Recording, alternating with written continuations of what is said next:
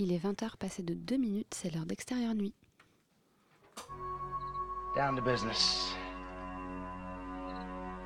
I got my wild cherry diet Pepsi, and uh, I got my blackjack gum here, and I got that feeling. Mm, yeah, that familiar feeling that something rank is going down out there. Oui, non, non, vous ne vous trompez pas, il s'agit bien d'une apostrophe. hein. Voilà, je m'adresse à vous, chers spectateurs. Ever feed him after midnight. She's alive! Alive! ready to party. I'm sorry, Dave. I'm afraid I can't do that. I'm a man. Well, nobody's perfect. Qu'est-ce que c'est C'est pas quoi faire. Les acteurs sont à l'aise dans leur personnage, l'équipe est bien soudée, les problèmes personnels ne comptent plus, le cinéma règne. Vers l'infini Bonsoir à toutes et à tous. Ce soir au programme, un petit aperçu du Champs-Élysées Film Festival dont nous sommes les partenaires et qui commencera le 7 juin. C'est Florence Perrard, coprogrammatrice de l'édition numéro 5, qui nous en parlera. Une petite revue de presse après tout ça. Puis nous parlerons de John Fromm, euh, de, de, Jo- de Joao Nicolau, pardon, que je ne fasse pas de- d'erreur, de Men and Chicken, et puis du L de Paul Verhoeven.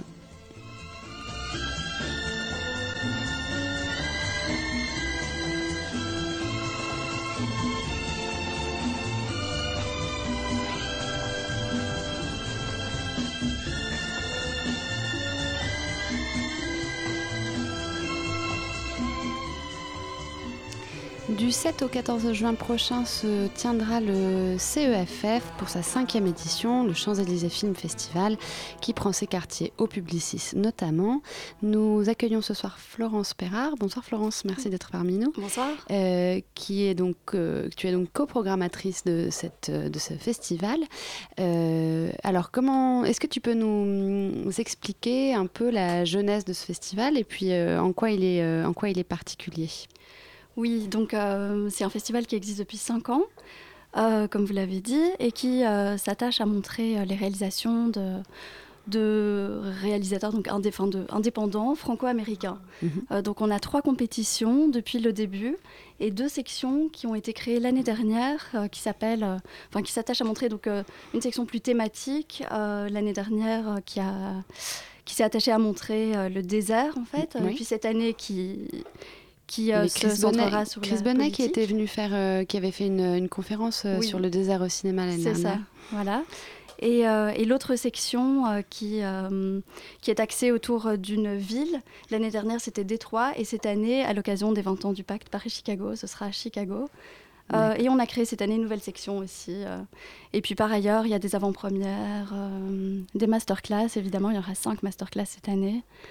Euh, voilà, c'est à destination du grand public, surtout le but est de ramener euh, beaucoup de gens De sur les voilà, Champs-Élysées. de, de euh, faire venir des spectateurs qui ne seraient pas des professionnels. voilà, d'où notre mot d'ordre. Avez-vous déjà vécu un festival de cinéma cette année? Voilà.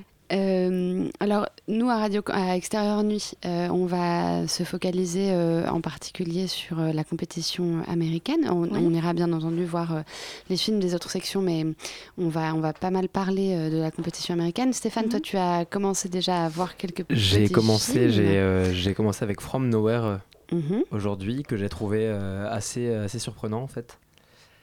Euh, de, se, de se replonger dans une, dans une classe, euh, dans une classe, euh, dans une classe comme ça, avec des étudiants qui ont l'air un petit peu troubles en fait. Qu'est-ce- Ouais. que ça raconte alors Dis-nous, Stéphane. C'est bah, c'est une, une enseignante qui se retrouve avec une, une classe en difficulté. Euh, Il y a un élève qui brille parmi eux et ça va être son parcours avec lui et comment, euh, comment on peut essayer à travers le, le discours qu'elle peut avoir avec sa famille de, euh, de entre guillemets, le, bah, l'élever malgré tout. quoi. C'est un petit peu... C'est ça, ça suit euh, trois personnes va- et principalement, c'est ça, un, un protagoniste qui est- qu'on appelle euh, undocumented, donc euh, aux États-Unis, qui, qui sont des, des jeunes sans papier et qui sont nés pourtant euh, euh, sur le territoire américain D'accord. et euh, qui, se, qui se trouvent euh, dans une impasse à un moment donné de leur vie parce que euh, euh, ils, doivent, euh, ils doivent pouvoir récupérer leurs papiers pour pouvoir rester ou être envoyés dans un pays qu'ils connaissent pas en fait. Donc ce-. C'est euh, au niveau de la réalisation, bah, c'est un premier film. Ouais, on, re- Euh, on retrouve ce, ce côté Sundance moi, que je, qui est à la fois décrié mais qui est quand même à la fois euh, bah, qui, qui fait, qui fait quand même son petit effet. On a beaucoup de plans qui sont filmés dans l'intimité. Je pense notamment au plan de l'enseignante avec la mère, Oui. qui sont des plans extrêmement intenses, qui sont filmés très proches. On retrouve un peu une image, des, des textures qu'on retrouvait, qu'on pouvait retrouver chez Whit Stillman, qu'on pouvait retrouver chez. euh, on avait un habitué qui était turquel, il avait ce grain un peu, Mm. un peu, un peu particulier. Et c'est des, des scènes qui sont, je trouve, en fait, d'une simplicité, mais d'une force assez, euh, assez marquante pour, le, pour, les, pour ce premier. Je sais pas de, à quoi ressemblent les autres euh, de la compétition. J'ai pu voir que les noms. Moi, j'attends j'attends de voir White Girl avec, avec impatience. Oui, on a, des, on a presque Et, que des premiers, mais euh, J'ai deuxième, l'impression troisième qu'on a vraiment, qu'on est sur une sélection Ouais. de films qui ont l'air assez percutants, quoi. Je pense notamment à Weiner, qui est.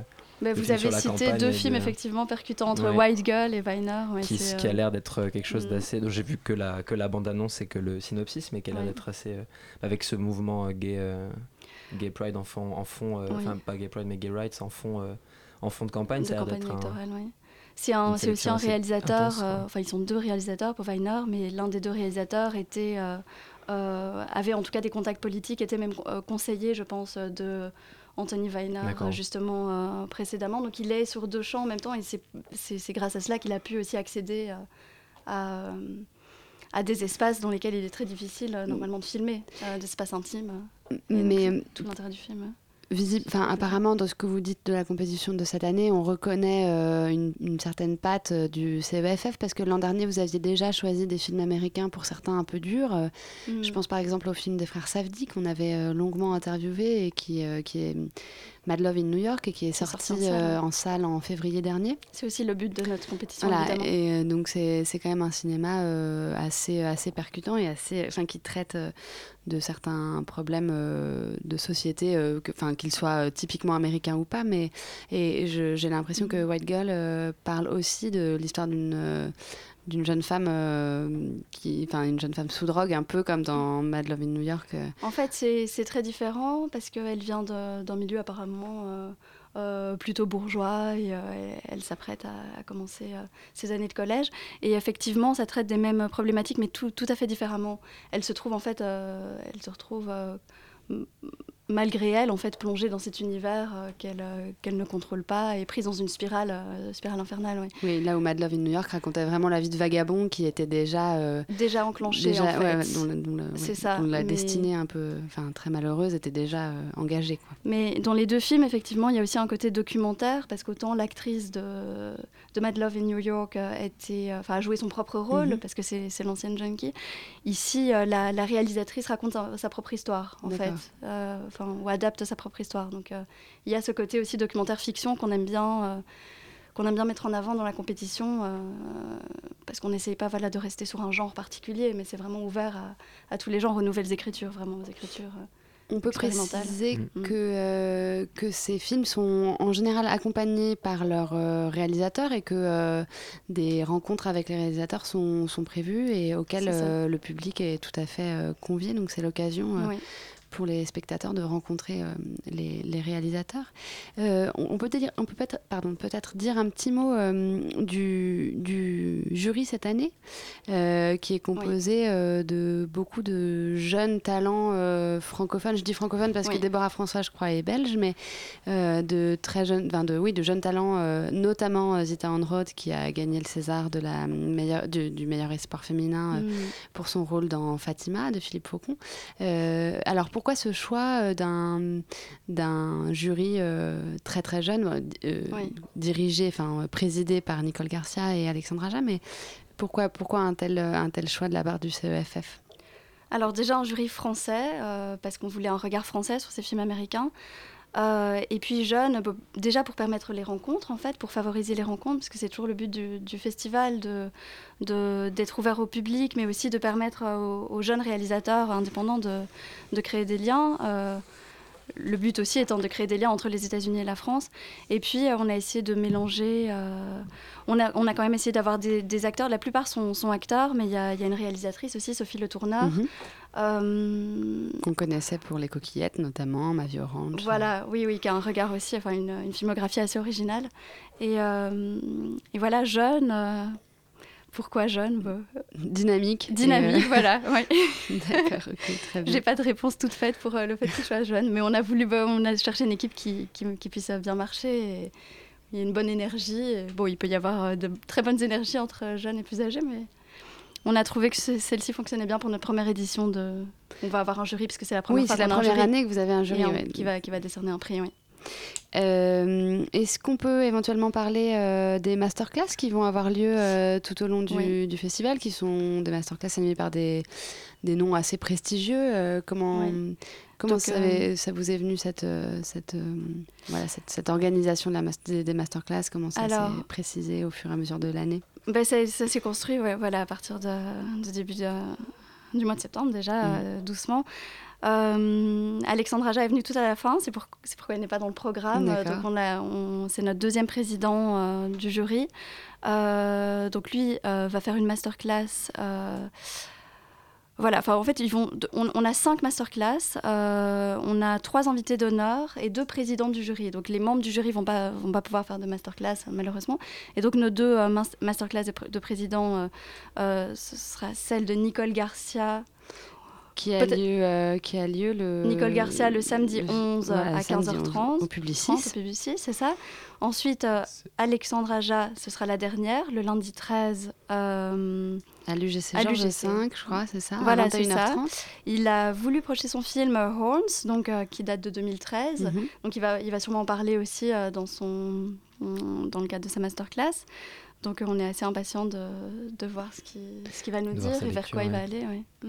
Et puis on Dans peut préciser qu'il y a aussi Abel Ferrara qui, qui sera présent. Alors exactement, dans nos trois invités d'honneur, on a Abel Ferrara qui fera une masterclass lui au Balzac le dimanche 12 à 18h. Euh, on a Mia Hansen-Love aussi euh, qui, qui va faire sa masterclass euh, également le dimanche 12 mais à 14h30.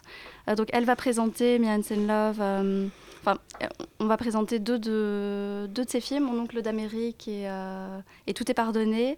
Et pour Abel Ferrara, on va avoir euh, King of New York. Et alors, on a voulu montrer un film un peu moins connu, euh, qui est Mrs. 45, L'ange de la Mhm. vengeance, Mhm. euh, qui sera montré en dehors de la masterclass, donc séparément. Et puis, on a notre invité d'honneur indépendant euh, aussi. Et donc, c'est Brady Corbett, qui lui aussi va faire une masterclass. euh, le jeudi 9 à Sur- 19h. Sur un ensemble de films euh, qu'il aura sélectionné, hein, c'est ça? Oui, lui, il a vraiment droit à une carte blanche. Donc chaque, chaque année, notre invité indépendant américain euh, fait une carte blanche. Et, et donc euh, là, il va montrer plusieurs de ses films, des films dans lesquels il a joué, et puis de, de ce qu'il a voulu, de ce qu'il veut montrer. Donc on va montrer Claire Denis, un film de Claire Denis, S'en fout la mort. Et, et je n'ai Simon. Simon Oui, ça c'est un film dans lequel il joue, Simon Killer. Simon Killer.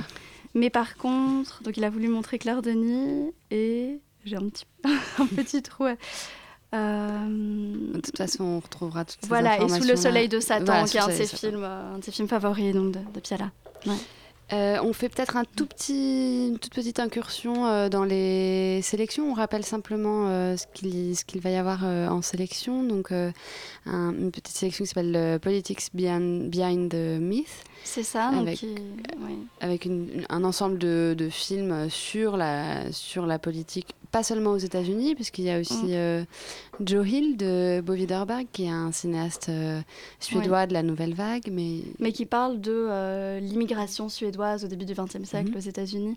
Donc en fait, cette section-là, pour la section politique, Politics Behind the Myth, on s'est concentré sur. euh, Enfin, c'est venu petit à petit. On voulait parler de la politique américaine et puis on se disait, bah, c'est c'est trop. euh, c'est trop précis en fait. Et on a voulu, euh, enfin petit à petit, la, la- la- la programmation s'est construite autour de, de films qui parlent des- de, de la base en fait, de la Constitution américaine, de Mhm. la, des amendements.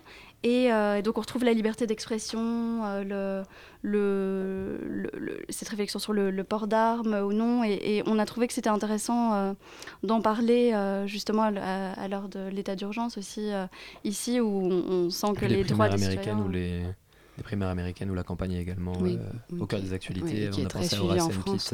euh, très récemment. On a parlé de la série de c'est ça. qui est très suivie, qui a, été- qui a fait polémique avec les dernières de House of Cards aussi. Donc ce sera vraiment au cœur de. Exactement. Donc c'est vraiment euh, parler des droits en fait et de ces droits qui sont quand même malgré tout fragiles et qui et euh, rien de mieux que l'art pour pouvoir euh, pour pouvoir nous rappeler ça aussi. Et puis donc voilà, on a on, on a montré aussi Punishment Park dans, dans ce cadre-là, qui est une, une espèce de documentaire fiction aussi de Peter Watkins, qui euh, qui imagine l'état d'urgence sous Nixon aux États-Unis et à quoi pourrait mener l'état d'urgence. Euh, c'est un peu le film phare aussi qui est- autour duquel s'est construit la, la section. Et puis on peut aussi euh, rappeler que euh, un certain nombre d'avant-premières vont être, euh, enfin, vont être organisées Oui. euh, avec, euh, par exemple, Victoria, le film euh, de le second long métrage de Justine Triet, qui a fait beaucoup parler de lui à la semaine de la critique euh, à Cannes il y a quelques semaines. Avec Euh, Virginie Fira. Avec Virginie Fira. Le nouveau Whit Stillman. Le nouveau Whit. Stillman. Ouais. Et puis en film d'ouverture, euh, Love de Jeff Nichols. C'est ça, voilà. Donc euh, vous, nous avez vous nous gâtez plutôt. euh, Voilà, oui, on en a, euh, c'est ça, on en a en tout euh, une, di- une dizaine, euh, enfin, oui, plutôt, euh, plutôt 6-7 euh, avant-première. Oui. Florence, merci beaucoup d'avoir fait un, un tour d'horizon euh, du CEFF. Nous, on vous rappelle que Extérieur Nuit est donc partenaire du CEFF et Merci. nous y serons euh, le 11. Euh, nous allons enregistrer une émission sur la terrasse du Publicis le 11 juin et elle sera euh, diffusée à 20h le 11 sur Radio Campus.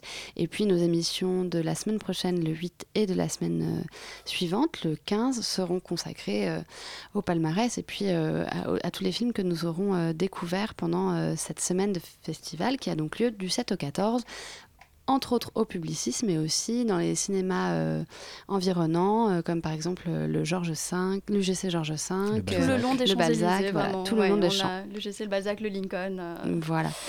Euh, vous pouvez retrouver euh, toutes les informations euh, sur le site du Champs-Élysées Film Festival. Et nous, eh ben, on, va, on vous racontera tout ça la semaine prochaine.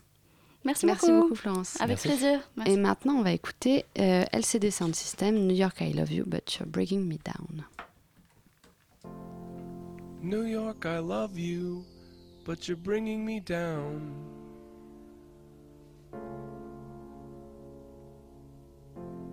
New York, I love you, but you're bringing me down. Like a rat in a cage, pulling minimum wage. New York, I love you, but you're bringing me down.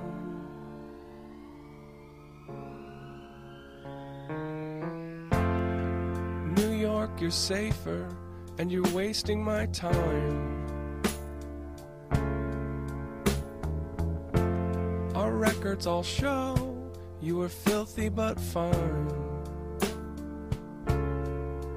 But they shuttered your stores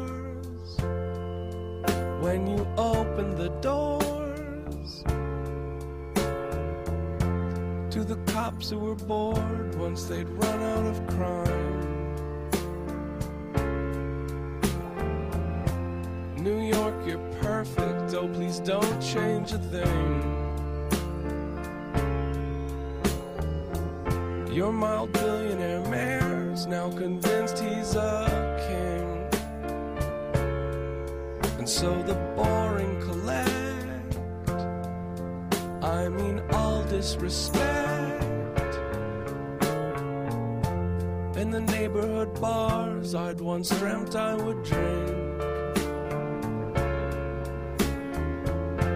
New York, I love you, but you're freaking me out.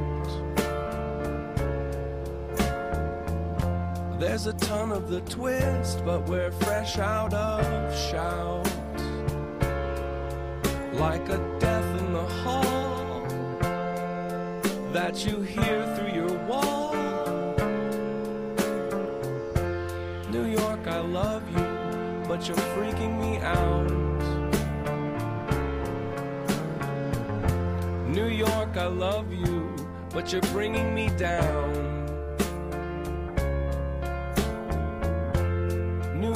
I love you, but you're bringing me down. Like a death of the heart. Jesus, where do I start?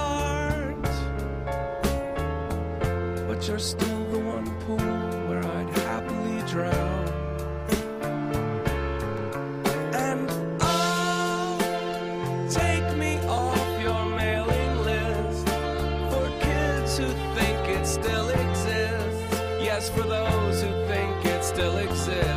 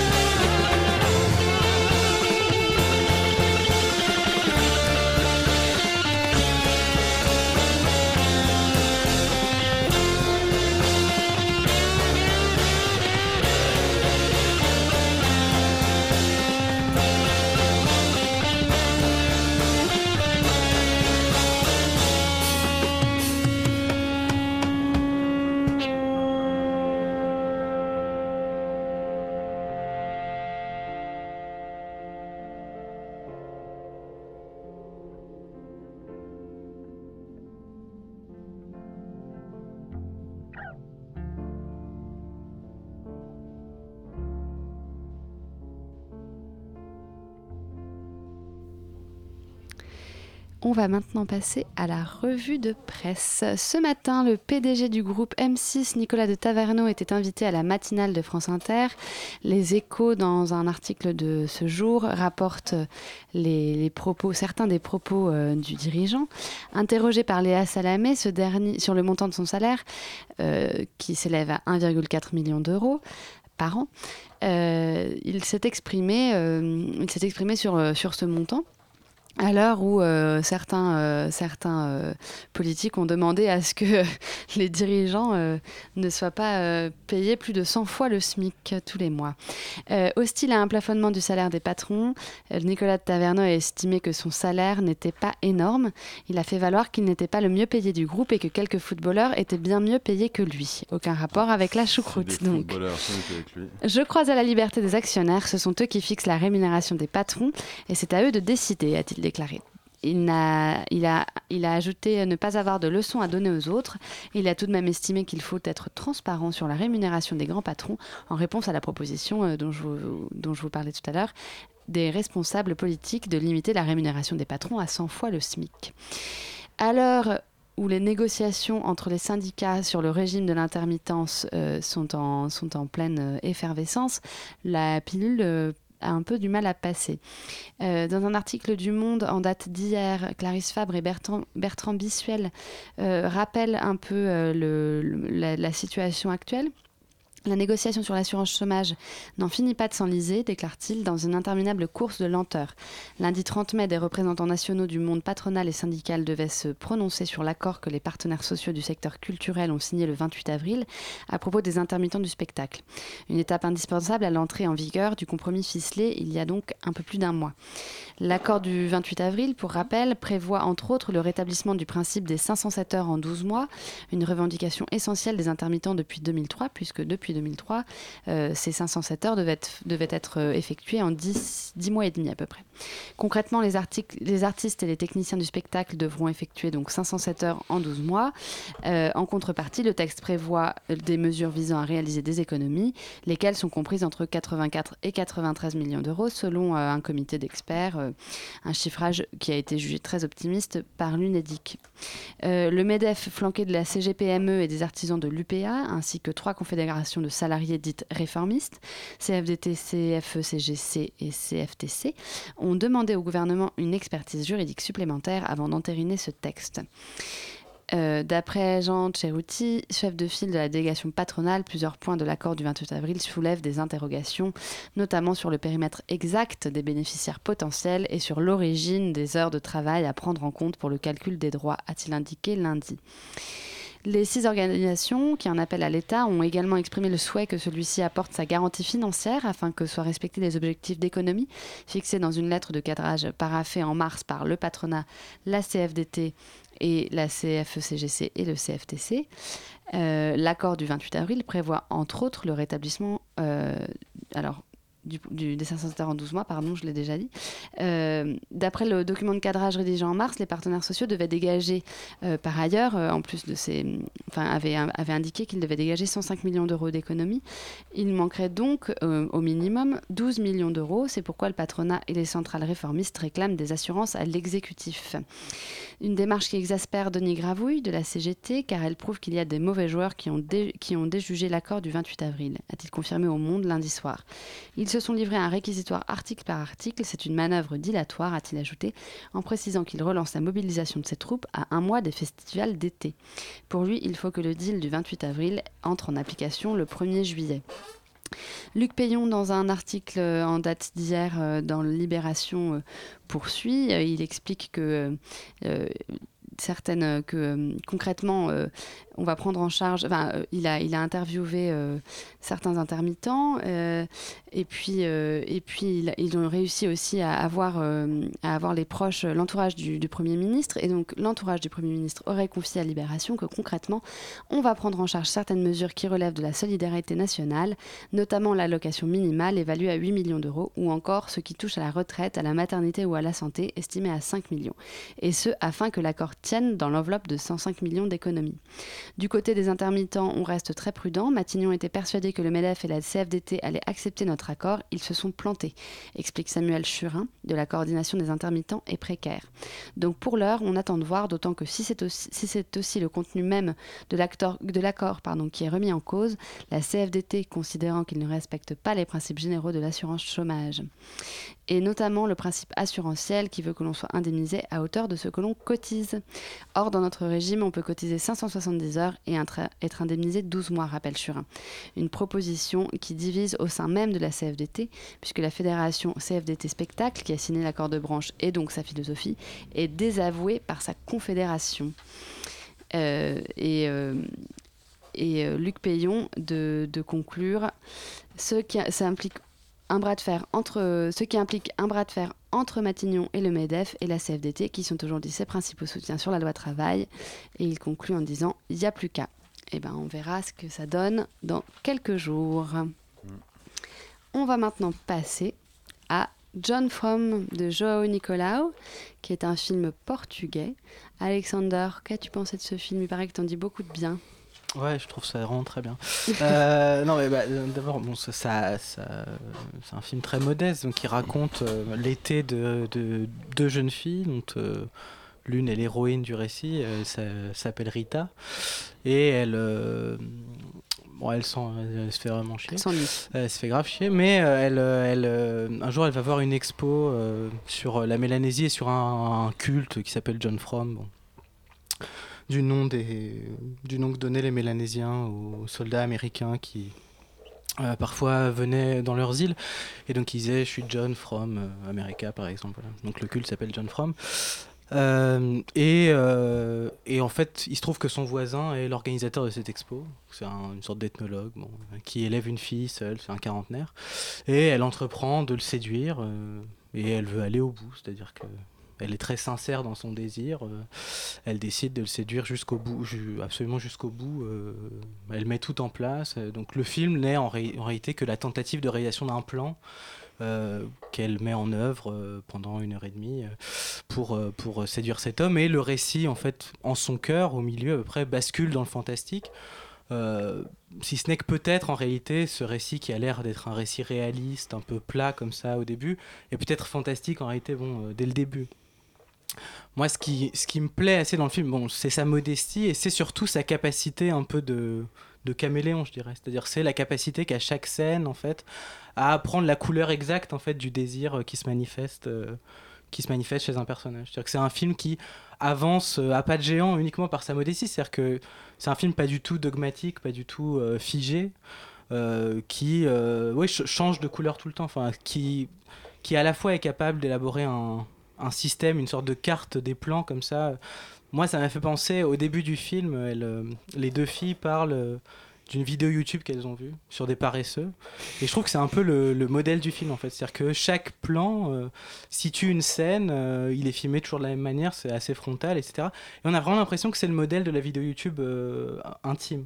C'est-à-dire que le film est fait comme ça de, de pages d'intimité et que mais les personnages ont l'air de se déplacer directement entre ces différents plans. C'est-à-dire qu'ils ont l'air de voyager euh, à travers un océan de, de pages d'intimité comme ça. Et le, le film, à la fin, c'est vraiment le modèle inverse du film précédent de Joao Nicolaou qui était, euh, qui était euh, L'épée et la, rose, dans lequel un héros s'embarquait sur un, euh, un, bateau de pirates, euh, et donc vivait des aventures de pirates, etc.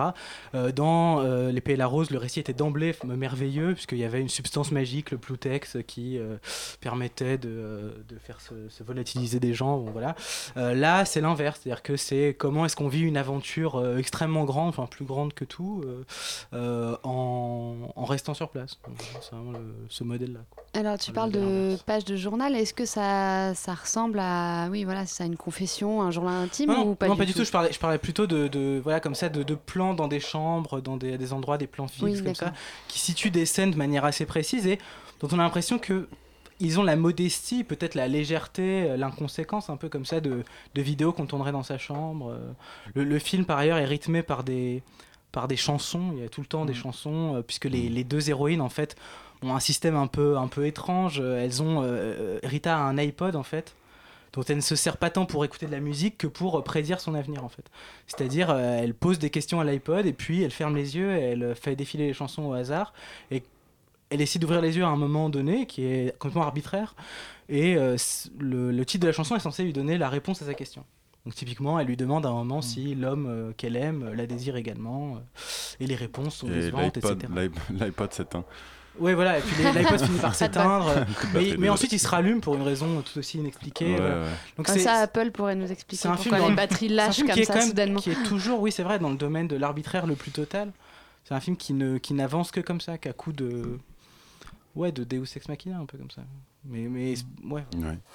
Oui, moi je trouve qu'il y a, enfin, bah, je rejoins beaucoup Alexander, donc je vais peut-être pas trop m'étendre, mais je trouve qu'il y a une manière très belle d'ouvrir le film en laissant venir tout à elle, en fait. Enfin, comme tu dis, c'est un film très sobre, et en même temps, c'est c'est très ample parce que tout le quartier, en fait, est tout le temps reconfiguré par, euh, par le fait comme ça qu'elle y passe du temps, et puis que peu à peu, il y a cet imaginaire euh, de l'ailleurs. C'est la Polynésie Mélanésie Mélanésie. Mélanésie, Vous pourriez la situer sur une carte, la de- Mélanésie, si vous Non, voulez c'est- c'est-. Enfin, sur une carte ouais. de... Non. c'est- c'est une île du Pacifique. Enfin, pas sur une carte de l'île de... C'est-à-dire la Papouasie Mm. Nouvelle-Guinée, tout ça. là. Ouais, pour moi, la Mélanésie, c'était déjà un, un ailleurs fantastique. hein. Je pense qu'en fait, Ouais, c'est juste une sûr. Malaisie reconfigurée. oui. Alors, le bonhomme qui est, qui est photographe, je sais pas, moi, ce film, en fait, au début, il m'a plu. J'ai vraiment après, passé pas plu. une Quand première... l'iPod euh, éteint. C'est ça, je me suis, je me suis dit que ça allait Même pas. la lambada à la fin. Non, c'était non, non, j'ai eu Très 45 beau, minutes de plaisir, bon, esthétique, parce que c'est très bien filmé. Au Mm. début, il y a des sortes de. Il y a, il y a un montage qui est assez surprenant, assez particulier. Donc, de toute façon, on est Mm. sur un film un peu expérimental, un, un peu, un peu d'auteur. Donc, tu es surpris par le, par le montage, tu es, agréablement surpris par la photographie. Et puis, d'un coup, en fait, tu te rends compte que justement, cette modestie dont tu parles, moi, j'ai trouvé que c'était un manque de récit. C'est-à-dire que, en fait, pour moi, c'était le scénario d'un moyen métrage. Mais il décide d'en faire un long. Et, euh, et donc, euh, bah, c'est long, c'est long, on passe vraiment cet été. Moi, je l'ai vraiment vécu longuement. J'ai vra- j'ai vraiment eu l'impression que je m'étais trompé sur les horaires du MK de Beaubourg et qu'en sortant, il ferait nuit. Et vraiment, la personne avec qui je le regardais pensait la même chose que moi. Pourtant, c'est l'heure d'été, hein. méfie-toi quand même. Enfin, Non, non, non, non, mais ça finissait à 19h30. En sortant, je me suis dit, il est 21h, c'est pas possible autrement, parce que vraiment, j'ai trouvé ça extrêmement long. Et j'ai trouvé que finalement, il y avait presque dans ce truc un peu expérimental, donc très frontal. euh, voilà, tu vois un plan large, elle rentre, tu sais tout de suite après, t'as le travelling arrière qui arrive. Et il y avait un truc un peu scolaire en fait, dans, dans le découpage, dans la manière de montrer les plans. Et plus, bon, après, ça c'est des trucs techniques, mais plus sur le fond, moi, ce qui m'a dérangé, c'est qu'au final, euh, Joao, il propose, au- son il ne propose pas à son personnage de vivre son fantasme. C'est-à-dire qu'elle ne, elle ne va pas jusqu'au bout de son fantasme, c'est-à-dire elle ne va pas, bon, peu importe, mais euh, elle nous, il nous montre une sorte de fenêtre de ce qu'est ce fantasme-là, sans le faire vivre vraiment au personnage. Et en lui permettant pas de vivre vraiment euh, ce fantasme-là, il nous empêche aussi à nous d'aller jusqu'au bout. Donc c'est vrai qu'au début du film, on dit ah putain c'est l'énième film d'une adolescente qui tombe amoureuse d'un jeune papa de 30 ans et ça va être horrible parce qu'il va la violer. Et c'est- Ouais, c'est- et non, mais au début, au début, moi j'ai suspecté un truc comme ça et euh, ouf, c'est pas le cas. Et en même temps, on, on va pas jusqu'au bout des choses. J'ai trouvé qu'en fait, ils permettaient même pas à ces personnages de vivre pleinement leur aventure et donc ça, ça m'a, ça m'a déçu. Et puis après, il y a des, il y a des scènes un peu à la gondrie, le mec dans sa piscine et tout, etc. T'aimes pas la voiture comme ça qui vient toute seule Ouais, la se voiture qui garer, vient euh, se- Il y, a- il y a des trucs qui font penser à Carrie de Non, mais De la- Palma. la- la- enfin, la moi, je scène- ça pareil, il y a une scène au milieu du film, enfin, la Tu sais, scène c'est dont- très langoureux. La- scène une où il est dans la longueur scène dont parle Mathéo. Vous parlez tous en même temps, les gars. justement, ils font le tri. Exactement. Comme ça, ça, il y a à boire, il y a. Hugo, vas-y, on t'écoute. Euh, Enfin bon, moi j'ai vu il y a longtemps, donc en fait, j'avoue, je me rappelle pas de la fin. Euh, mon colocataire aurait été d'accord avec toi. Je pense Hugo- Hugo ne va la lambada, qu'aux avant-premières. Non, mais voilà, la lambada, parfait. Bah ouais. Mais euh, non, sur ce qu'il advient La de ce mec à 30 parfait. ans, Évidemment, est-ce ouais, qu'il part, je sais pas. Comment Euh, Je sais plus ce qu'il advient du mec euh, dont elle est amoureuse, qui est. Le photographe Ouais, est-ce qu'il part Mais tu vois, regarde, euh, t'as, t'as pensé qu'il était ethnologue, ça veut bien dire que ce Enfin, film. euh, enfin, il est, enfin, enfin, il Alors qu'il est complètement photographe, photographe. Ouais, Les mais enfin- photographo-ethnologues. Donc, il a non, des- mais non, c'est, justement le film nous raconte pas bien le truc, quoi. Il y a un problème. Non, Je sais pas, après, c'est pas sur, sur l'ethnologie non plus. Enfin, ça reste qu'un prétexte. C'est surtout sur John Fromm, enfin sur l'inconnu qui vient. C'est ça qui est important plus que qu'est-ce qu'il est. Non, bien que sûr, bien Il est ce continent un peu étranger qui arrive et puis dans, dans l'adolescence et tout ça. Par la scène de la sexualité ouais, nouvelle aussi pour la jeune fille. Enfin, je trouve que le film est très cohérent. Après, il, je trouve qu'il y a des longueurs, oui, mais que ça va avec l'idée de la longueur aussi. Voilà, cet été-là. Après, je sais pas. Toi, je suppose que tu diras que non, c'est un film qui a pas du tout. Non, de- mais je trouve, enfin, c'est un film. Je trouve ça bizarre de. Enfin, euh, moi, j'ai du problème avec le. le- La temporalité du film est tellement euh, floue, enfin volontairement, c'est-à-dire que Mm. c'est un film qui n'a pas de temps en fait, c'est-à-dire qu'il n'a pas du tout de. C'est compliqué même de donner une durée au film, enfin un ressenti de la durée Mm. du film. Enfin, Bah, et visiblement pour Mathéo, ça a été non. Non, mais après, je peux Voilà, comprendre ce que je qu'on ce que je vais ça proposer à long. nos chers auditeurs, c'est que puisqu'il pleut à Paris, qu'on aura personne n'aura d'été, si vous voulez avoir un très long été, allez voir John Fromm. Comme c'est un bel été. vous allez vraiment vivre deux mois d'été au cinéma. Le tout en 1h45. Le tout en 1h45. Bon, rien de plus alors? Personne veut entonner la lambada? Merci. Non, c'est trop bien la lambada. La, la fin, il Est-ce que c'est la version remixée Hugo a découvert la lambada en fait. Non, avec ce... non, c'est faux. Si, si, si, non, non. Alors ça, je vous jure que non. Par contre, mon colocataire ne connaissait que le le remix de Jennifer Lopez. Ah non, un autre groupe indépendant, ah. je sais pas. Enfin, il connaissait le. groupe indépendant. Indépendant. La reprise de. euh, Groupe indépendant comme Jennifer Lopez. Ouais, ouais, en fait, c'est la même chose. Elle est très très euh, indépendante, Jennifer Lopez. Bon, euh, trêve de galéjade, on va passer à Men and Chicken. Oui. Mathéo, Eh ben alors voilà, qu'est-ce que ça raconte Men and Chicken, seul- juste pour rappeler, c'est un film danois euh, réalisé par un monsieur qui s'appelle Jensen, Yes, Anders Thomas Jensen. Anders Thomas Alors, Jensen, vraiment, avec Matt Mikkelsen. Comme absolument euh, enfin euh, Transformé. transformé on le reconnaît pas Transfiguré même. transfiguré Mais alors, raconte-nous tout Eh bah, euh, c'est exactement pour moi, c'était le film. Si vous n'avez pas envie de passer 3 heures devant John Fromm, alors qu'en fait ce n'est qu'une heure 40, si vous n'avez pas envie de revoir Isalie Buper euh, dans Elle et que vous avez juste envie de voir un bon film, c'était le seul film qu'il voulait voir cette semaine. C'était Men and Chicken. Alors, en fait, Anders Thomas Jensen, il est ce qu'il encore fait. en salle hein Il est encore en salle, il est encore en salle et vraiment courez-y.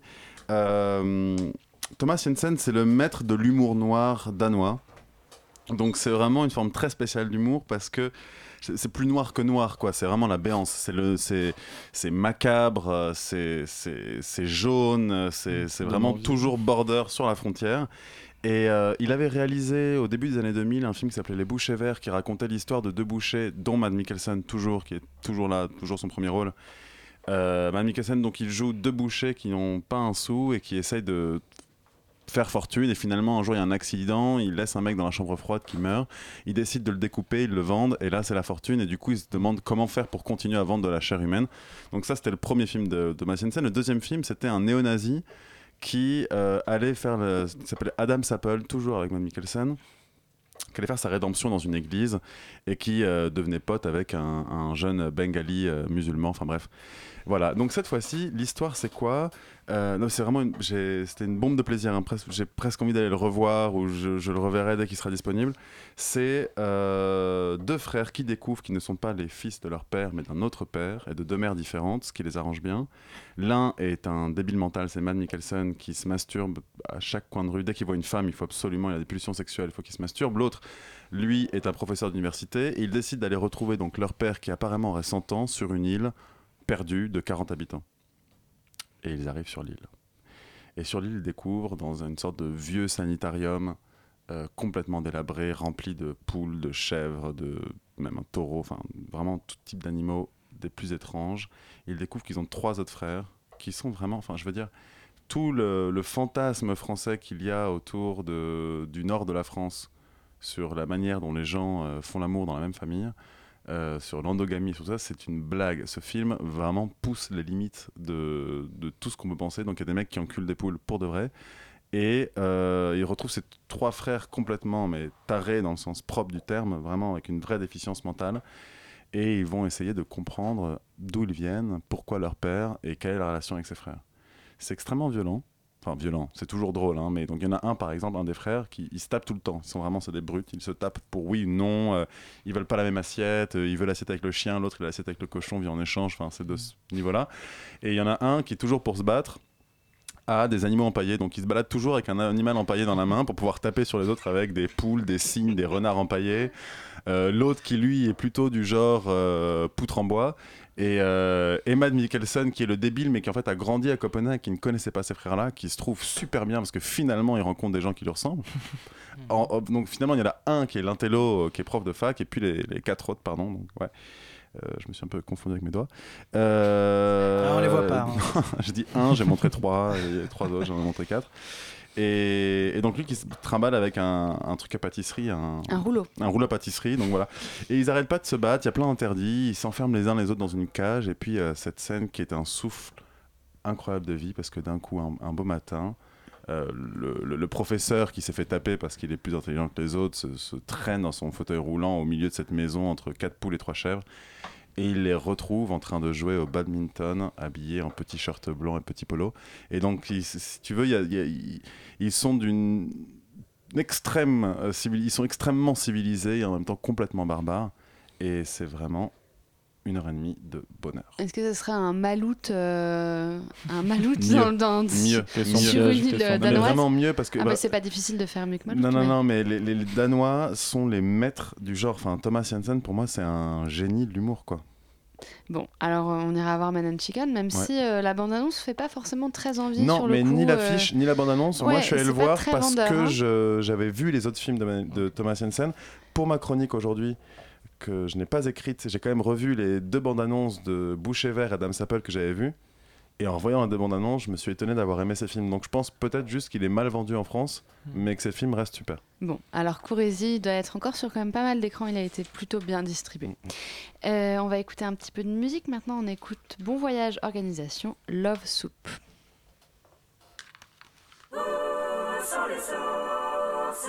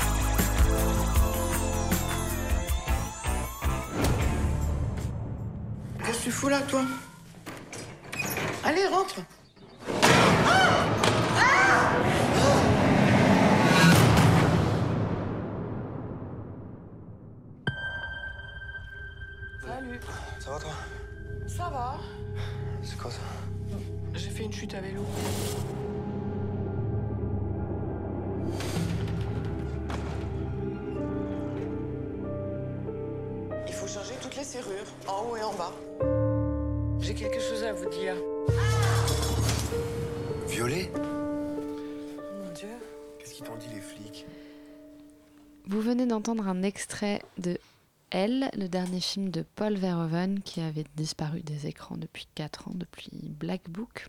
4 ans Un peu plus de 4 ans, peut-être. Plus, oh, plus. Ouais, plus que ça. Ouais, Black Book, c'était il y a ça. 10 ans. hein. Mais il y avait eu un Non. téléfilm. Mais si, c'est 2006, Black Book. J'ai Si. dit que Woody Allen avait 100%. 90 ans Non, non, il y a deux semaines, Black donc Book, maintenant je dis que Black Book c'était il y a 2006. 4 ans. Et, euh, et il avait fait un film, un téléfilm aux Pays-Bas, entre temps en 2012, je crois. D'accord, qui s'appelait Book Black. Euh, Je sais Non. plus. Mais en tout cas, Black Book, c'est il y a 10 ans. Bon, alors. Euh, Caris Van Houten était jeune, hein, celle qui joue Mélisande dans, dans Game of Thrones. D'accord. Merci pour ce petit Elle est très point, bonne actrice, pôle. pareil. hein. Oui, elle est bien. elle. Pas Euh, comme Isabelle Huppert. Ah, ça commence. Euh, le film a été sélectionné en compétition à Cannes euh, et il a fait grand bruit. Euh, il est euh, encensé par la critique. Euh, Hugo et moi, on est plutôt d'accord et Alexander, il est plutôt, pas, d'accord avec nous. Je, je vais commencer. Je dirais que je trouve le film euh, déjà captivant, au-delà euh, de, de l'intérêt qu'on peut lui trouver et de, des thèmes qui, qui sont abordés. Je trouve le film captivant et euh, je trouve que c'est très réussi parce que c'est à la fois un film. Un- je trouve que c'est un, thriller, mais qui, qui n'en est pas un. Enfin, je sais pas comment dire ça, mais je trouve que Verhoeven arrive très très bien à mélanger les genres. Et je trouve que de ce film, qui pourrait sembler très très sombre euh, dans les thèmes qu'il aborde, parce que c'est quand même l'histoire d'une femme qui s'appelle Michel Leblanc, qui a une cinquantaine d'années, qui, euh, qui a beaucoup beaucoup de succès euh, professionnel, qui a créé une société de jeux vidéo et qui a fait fortune, qui un jour se fait euh, attaquer puis violer par un homme euh, cagoulé et habillé euh, vêtu de noir. Donc euh, on, on connaît bien sûr pas l'identité de cet homme. Et puis on apprend progressivement que cette femme, elle a été... Enfin, elle, elle dit, on, on l'a entendu très, très rapidement dans la bande-annonce, qu'elle refuse d'aller parler aux flics. Et puis, on ne sait pas pourquoi, elle a une espèce de haine viscérale contre, les, contre la police. Et on comprend que euh, lorsqu'elle était enfant, son père a massacré euh, une vingtaine de personnes euh, dans, dans, dans son quartier. Et on a, on a vu au moment, au moment où le père a été arrêté par la police, on a vu une image de Michel, enfant, à moitié nu, au milieu du jardin. Et l'opinion publique a associé le, les meurtres en série de cet homme à, à, cette, à cette petite fille en pensant que, en décrétant que cette petite fille avait été aussi euh, coupable et donc complice de son père. Donc voilà, ça raconte, euh, ça raconte le parcours de cette femme-là, qui quand même a un passé euh, extrêmement lourd à, accepter. Et malgré la, lourdeur de, de- de la situation, je trouve que Paul Verhoeven réussit à ne pas tomber dans l'écueil du simple film noir, euh, simple thriller psychologique euh, comme euh, il en existe tant, en rendant en fait le film extrêmement drôle. Euh, Il y a par exemple Virginie Efira qui joue une espèce de grenouille de bénitier qui est la voisine d'Isabelle Huppert qui fait une crèche grandeur nature dans son jardin pour Noël et qui, lorsqu'elle est invitée à dîner à Noël chez Isabelle Huppert, demande si elle peut allumer la télé pour regarder la messe avec Benoît, avec, pas avec Benoît XVI, pardon, avec euh, le pape François. Enfin, je, je trouve que je trouve que c'est euh, une très grande réussite et euh, je, je comprends très bien euh, l'engouement que peut provoquer ce film parce que il a un côté facile, à, facile à aimer aussi. Mais euh, je suis pas gênée par le fait qu'il soit très facilement aimable en fait. Enfin, je sais pas toi ce que Hugo tu en penses, mais Non, ouais. T'es peut-être pas du tout d'accord avec moi, hein. Non, pas trop. En fait, Bandia, je pense que le film il a autant le côté aimable que pas aimable du tout. Enfin, moi, je suis d'accord qu'Isabelle enfin, Isabelle Huppert, je trouve qu'il y a plein de trucs qui sont très agréables chez elle. En même temps, je l'aime beaucoup, donc je. Enfin, je sais pas, ça me glisse dessus, ça me gêne pas. Mais euh, il y a plein de choses. euh, effectivement, voilà, elle dirige une boîte de jeux vidéo, c'est euh, c'est complètement improbable, ça, ça va pas. C'est- Et en même temps, c'est très marrant, mais, mais ça va jamais. Enfin, les, les réunions, là, quand elle parle des orques, c'est- c'est pas possible. Mais moi, je trouve que justement, il y a un- enfin, le- l'intérêt du film, il est là, c'est que elle, elle est en Ouais. partie, enfin que elle, est- Bah, elle- Enfin, parce que subvertir un genre par l'humour, en même temps, c'est pas. euh, c'est pas non plus un truc super. euh, enfin, c'est pas forcément renversant. Je. Il n'y a pas que ça, je pense, dans le film. Moi, ce qui m'intéresse, c'est qu'il y a quelque chose que dans le film de, qu'on n'arrive jamais à localiser, je trouve. Enfin, pour moi, la relation du père avec euh, le mec, elle est, euh, elle est à la fois évidente. Effectivement, on, on- alors du père avec le mec, quel, de ah quel non, mec Huppert. de le euh, père. D'accord. Mais c'était bien essayé. Euh, de Huppert avec. enfin, je spoile pas, Bah mais non, faut pas avec le mec avec qui elle a la relation. Euh, c'est quelque chose qu'on va très vite arriver et qui n'a et qui n'a- et qui- et qui n'a- violer. et qui j'ai l'impression n'a pas tant d'enjeux enfin pas plus d'enjeux que plein d'autres films narratifs surtout que euh, pour moi une fois qu'on qu'on voit en fait les dessous parce qu'il y, a- il y a un genre de twist de cette relation Enfin, pour moi, ça amène jamais une forme de jouissance assumée ou compr- comprise. Et pour moi, ce personnage, mais c'est aussi côté hyper, c'est qu'il y, a un- il y a un truc qui est tout le temps absent, qui est, elle est jamais là. de- de- enfin, pour moi, dans les scènes, elle est jamais là. Et, euh, et le questionnement du elle, euh, c'est quelque chose qui, que j'ai l'impression circulait euh, sur la, par rapport à la maison aussi. Qui, enfin, je, je, je vais pas dire la maison, c'est un personnage, je sais que c'est un peu un- une vulgate, mais, euh, mais tout ce qui fait avec la, la, la scène des volets que je trouvais assez intéressante. Et cette maison, il y a toujours quelque chose de caché. Enfin, pour moi, c'était quelque chose qui interrogeait peut-être une question du, du désir, mais plus par rapport à soi, en fait, que sur l'action des relations avec les autres, avec la Mhm. presse. Même si je pense que le film construit quelque chose par rapport au regard qu'on a sur les gens et ce qu'on associe du meurtre à la petite fille, qui fait que nous, spectateurs, après, on associe aussi beaucoup de choses à Huppert, qui pour moi ne sont pas dans le personnage. Enfin, c'est un personnage qui, je trouve, rejette les définitions constamment. En même temps qu'il s'enferme dans des choses un peu, son maniérisme, son, son côté très snob à la Huppert. euh, voilà, c'est ce que j'ai aimé dans le film, c'est tout ce que j'arrivais pas à, à saisir qui fait que du coup j'en parle assez mal en fait. mais, euh, mais, mais ça ça m'a plutôt plu. Ça, ça et puis le chat, euh, voilà. Je- Le chat. Le chat, le chat. Le chat à qui on ne peut qu'en vouloir. Euh, Alexandre Euh, ouais, enfin, moi enfin, je, je- je suis plus intéressé par euh, des gens qui aiment le film, parce que vraiment, moi, c'est un film qui m'a laissé alors complètement de marbre. C'est-à-dire, je n'y ai pris aucun plaisir et euh, je trouve justement que tu disais, Louise, après, c'est une différence de goût. C'est, on peut pas vraiment euh, discuter au-delà. Enfin, pour cet aspect-là, euh, euh, tu disais, euh, au lieu de rester juste un film policier, c'est quand même une comédie, un film assez drôle, etc. Bon, après, on rit ou pas. Bon, moi, moi ça me fait pas marrer, mais, mais c'est un détail. Et après, je dis, bah, qu'est-ce qu'il y aurait eu de mal et qu'est-ce qu'il y aurait eu de.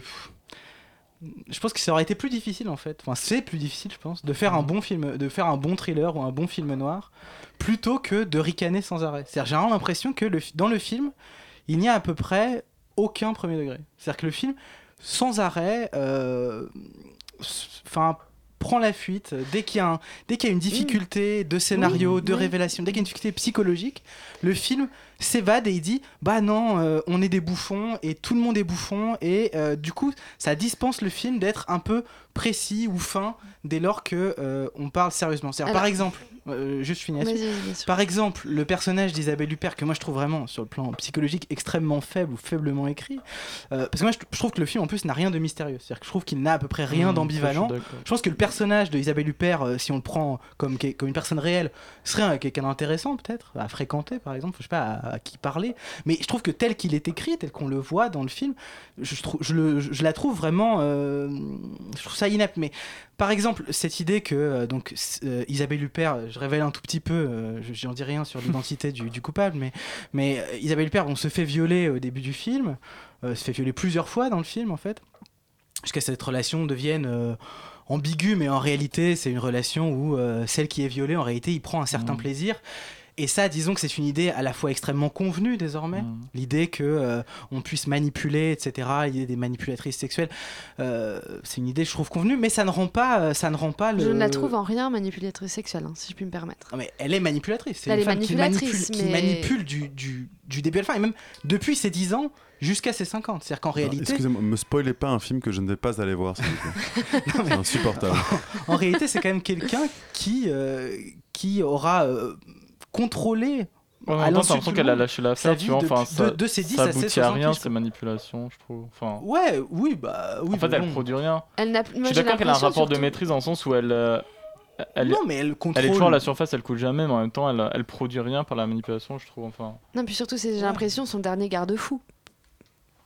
Au vu de, au vu de, de l'existence qu'elle a menée depuis, depuis, depuis très jeune, que euh, le fait de, de- de manipuler, puisqu'on a totalement manipulé son image et qu'on en a fait euh, quelque chose qui était parfaitement éloigné de ce qu'elle était profondément, à Mais savoir. ça, le film pas très précis là-dessus. Ça- Je trouve ça, ça, en bizarre de- d'en parler aussi précisément alors que le film est quand même Bah, très elliptique on, sur on cette sait jamais ce qu'elle a été, je trouve, c'est plutôt ça. Enfin, c'est c'est- c'est- c'est- Ouais. c'est une Mais surface. le film, par ailleurs, n'a pas l'air de personnage. vraiment s'intéresser à cette généalogie-là. Fin. Ah, je il la mentionne, mais je suis pas sûr qu'il s'y intéresse. Bah, il revient quand même pas mal dessus, tu vois, sur cette image. euh, Ouais, de- verbalement, pas toujours Mais visuellement. par bribes, voilà, donc, c'est-à-dire, il ça. dit voilà. euh, Oui, oui, mais je- enfin. je sais pas, moi ça, ça rejoint ce que j'ai perçu sur ce personnage qui est, euh, qui est pas une coquille vide, mais qui a, un, qui a- qui a un truc qui est pas là pour moi, qui est jamais là, et qui y a, y a jamais rien de productif. Enfin, sa relation qu'elle a, oui, alors c'est là, c'est sûr, c'est un, c'est un viol, euh, je sais pas, consenti, agréé, Oui. effectivement, dans le cliché de la femme qui veut se faire violer. Mais, euh, mais je trouve que même ça, on rentre pas dans une sexualité qui après devient jouissive par rapport à ça. Enfin, finalement, la scène reste la même qu'au tout début. On revient à cette même scène de viol avec cette même violence. Et elle qui visiblement en souffre quand même plus qu'autre chose. Vas-y, vas-y, Je- continue, mais euh, continue. non, vas-y, je te laisse. Non, non, mais euh, finis, enfin conclue. Moi, je, enfin, je trouve le film vraiment très intéressant. Je pense qu'il il- il peut mériter plusieurs visionnages parce que on, on le comprend peut-être un peu difficilement au premier abord, mais enfin, euh, franchement, euh, je trouve Alexandre, tu vas retourner le voir, je te prie. non, non, je trouve, franch- enfin, je trouve franchement que ça vaut le coup d'aller le 3D. voir, mais il aurait fallu qu'on ait un peu plus de temps pour débattre. Malheureusement, il va falloir qu'on rende l'antenne. Donc, on vous dit à la semaine prochaine, Salut. Euh, et puis on vous parlera assez longuement du CEFF. Voilà, bonne semaine. 这里。